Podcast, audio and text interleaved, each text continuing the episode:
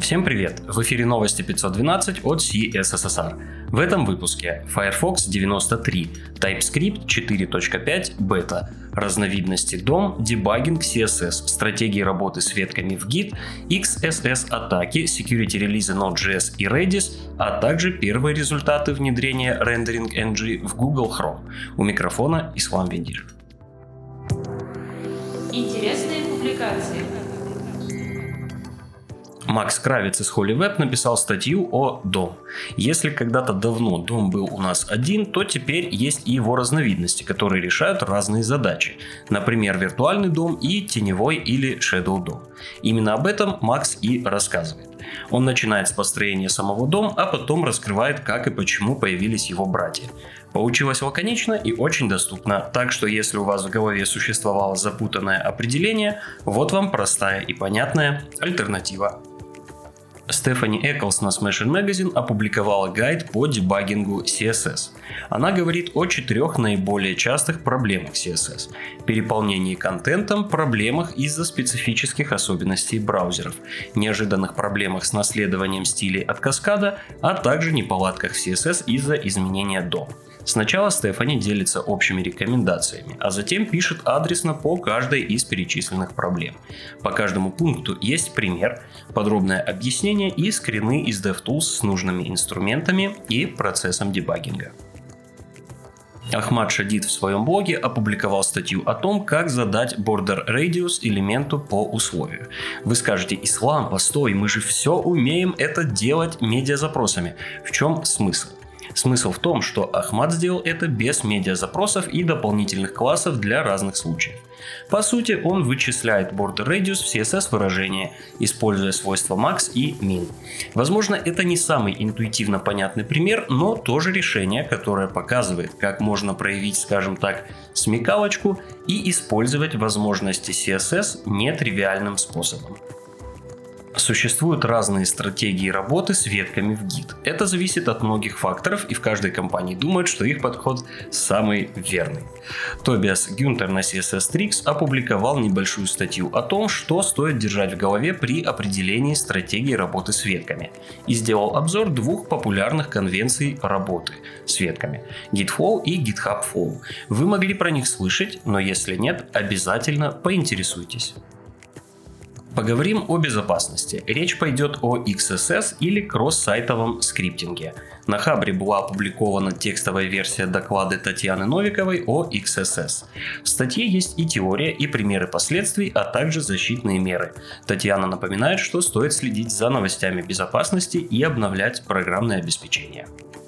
Юрий Голубев из Mail.ru опубликовал на Хабре статью с интригующим названием «Как переверстать весь проект, не переверстывая его». Он рассказывает о кейсе на проекте почты, в котором нужно было реализовать изменение контента в зависимости от размера боковой колонки. Звучит просто, а на деле оказалось, что нет. В итоге задача решилась при помощи флексов, CSS переменных и Resize Observer API. Относительно недавно похожий материал уже был, но я хочу обратить ваше внимание на обзор браузерных хранилищ от Антона Жиянова. В своем блоге автор коротко, но ясно описывает разные виды браузерных хранилищ и прикладывает ссылки на более подробное чтиво. Он говорит и о куках, и о штуках поновее, как IndexDB, а в заключение делится своими выводами. В нашем с вами любимом IT-инфополе регулярно возникают споры о том, нужно ли знание алгоритмов. Вот вам пример задачи, в которой без алгоритмов не обойтись. Разработчики VS Code рассказали, как ускорили алгоритм раскраски скобок в 10 тысяч раз. Раньше фича была реализована в расширении. Его функциональность, как особо полезную, решили перенести в ядро редактора. В статье есть подробный обзор алгоритма, процесса переработки и демо проблемы с производительностью.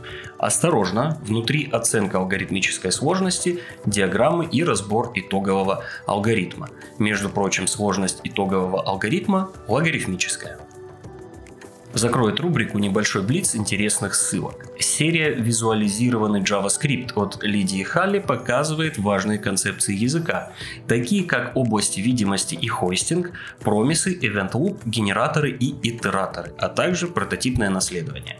Получилось подробно и информативно, поможет разложить по полочкам в голове. Рекомендую. Интересуетесь текущим состоянием React и движением к React 18? Вышью на GitHub Дэн Абрамов делится текущим восприятием и деталями работы над будущим релизом. Внимание, Дэн отмечает, что это только промежуточные идеи, а до релиза React 18 еще достаточно далеко. Далее список ресурсов для изучения доступности и доступной разработки от Татьяны Факиной. Закроет блог официальная дизайн-система W3C. Непременно взгляните.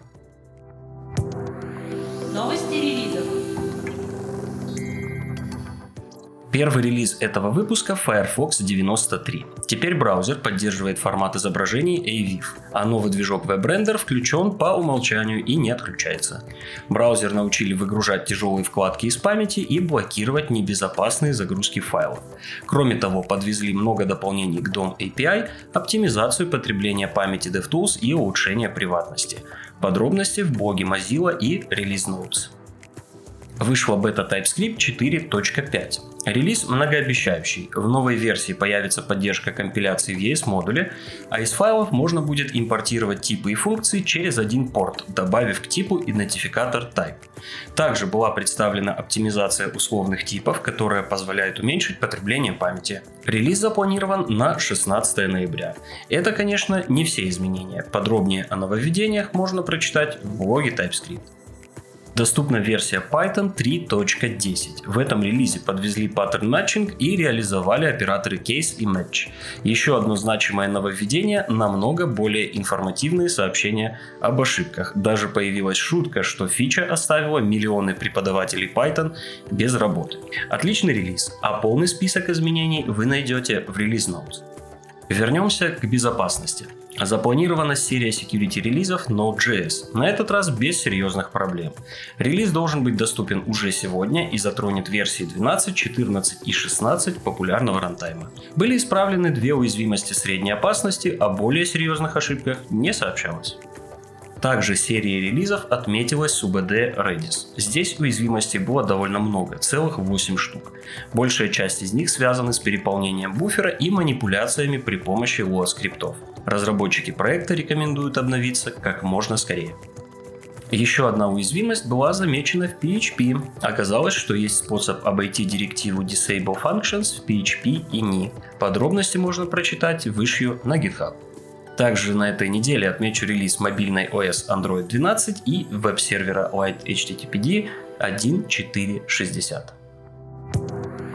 Другим новостям. В блоге разработки Google Chrome появилась статья о первых результатах внедрения нового движка рендеринга Rendering NG и его компонентов.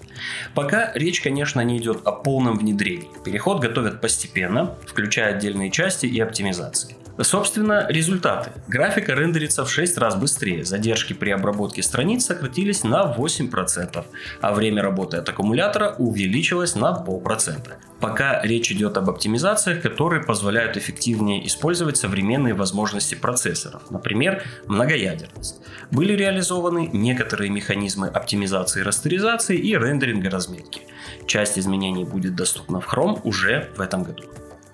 Вы уже могли слышать, что в России появится свой собственный фонд свободного программного обеспечения. Некоммерческая организация призвана объединить крупнейшие компании и разработчиков свободного ПО, координировать деятельность разработчиков, научных и образовательных организаций. Идея, конечно, хорошая. Развивать open source, привлекать студентов и устраивать конференции, не изобретать велосипед для разных проектов и инициатив. Но посмотрим, что из этого получится, потому что частенько выходит не как лучше, лучше, а как всегда. Увидим ли мы российский GitHub и прочие радости, покажет время. Будем следить за развитием событий. Все ссылки на инфоповоды и сопутствующие публикации вы найдете в описании выпуска. С вами был Ислам Виндижев. До встречи в следующем выпуске.